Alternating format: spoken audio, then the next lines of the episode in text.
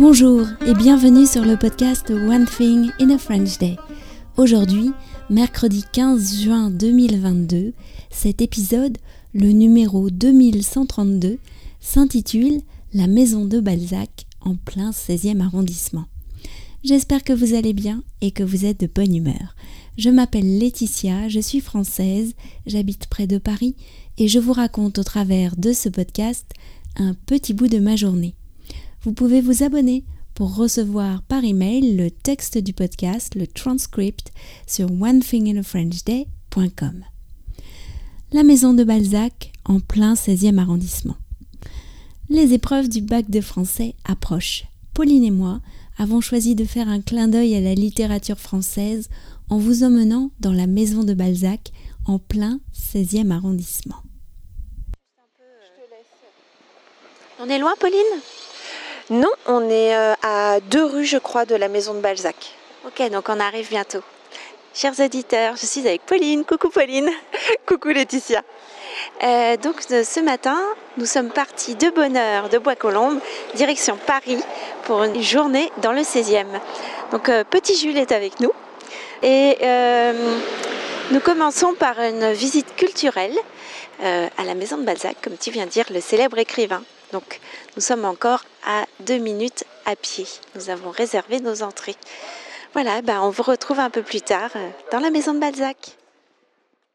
Balzac, connaissez-vous ce célèbre écrivain français du 19e siècle, maître de ce qu'on appelle le réalisme?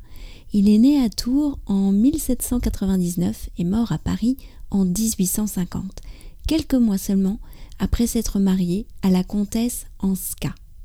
On dit souvent de Balzac qu'il a passé sa vie à se cacher de ses créanciers. C'est aussi un écrivain très apprécié des lectrices, parce qu'en le lisant, elles se sentaient comprises. Il faut dire qu'il avait beaucoup d'expérience en matière d'amitié féminine. Son œuvre, La comédie humaine, rassemble plus de 90 romans. Balzac avait pour ambition d'être le secrétaire de la vie française de son époque. Depuis toujours, il a été ce qu'on appelle bourreau de travail, travaillant sans relâche à ses romans, modernes et novateurs par bien des aspects. À l'époque où il habitait cette maison de Passy, entre 1840 et 1847, presque la campagne, il fallait un mot de passe pour entrer, car il y résidait incognito sous un nom d'emprunt. C'est déjà tout un roman, non? Nous venons de sortir de la maison de Balzac. Qu'en as-tu pensé, Pauline? Eh bien écoute, c'était un moment hyper agréable. J'ai trouvé que c'était comme une petite parenthèse, un endroit un peu caché.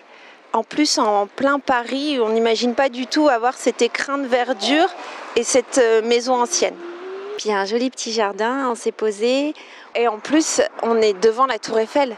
Ah oui, c'est vrai. On est dans une rue, le musée est en contrebas de cette rue et on a quand même une vue imprenable sur la tour Eiffel. Oui, c'est vrai. On est à Paris et en même temps un peu à la campagne.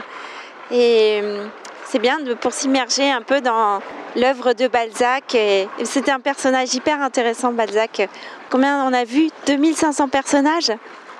Il y a des, c'est des petites gravures comme des tampons où euh, est représenté euh, pas les 2500, mais en tout cas euh, pas mal de personnages euh, voilà, de Balzac euh, qui font partie de la comédie humaine. One Thing in a French Day, c'est fini pour aujourd'hui. Nous vous retrouvons, Pauline et moi, avec grand plaisir pour la suite de cette balade dans le 16e arrondissement dès vendredi. À très bientôt. Au revoir.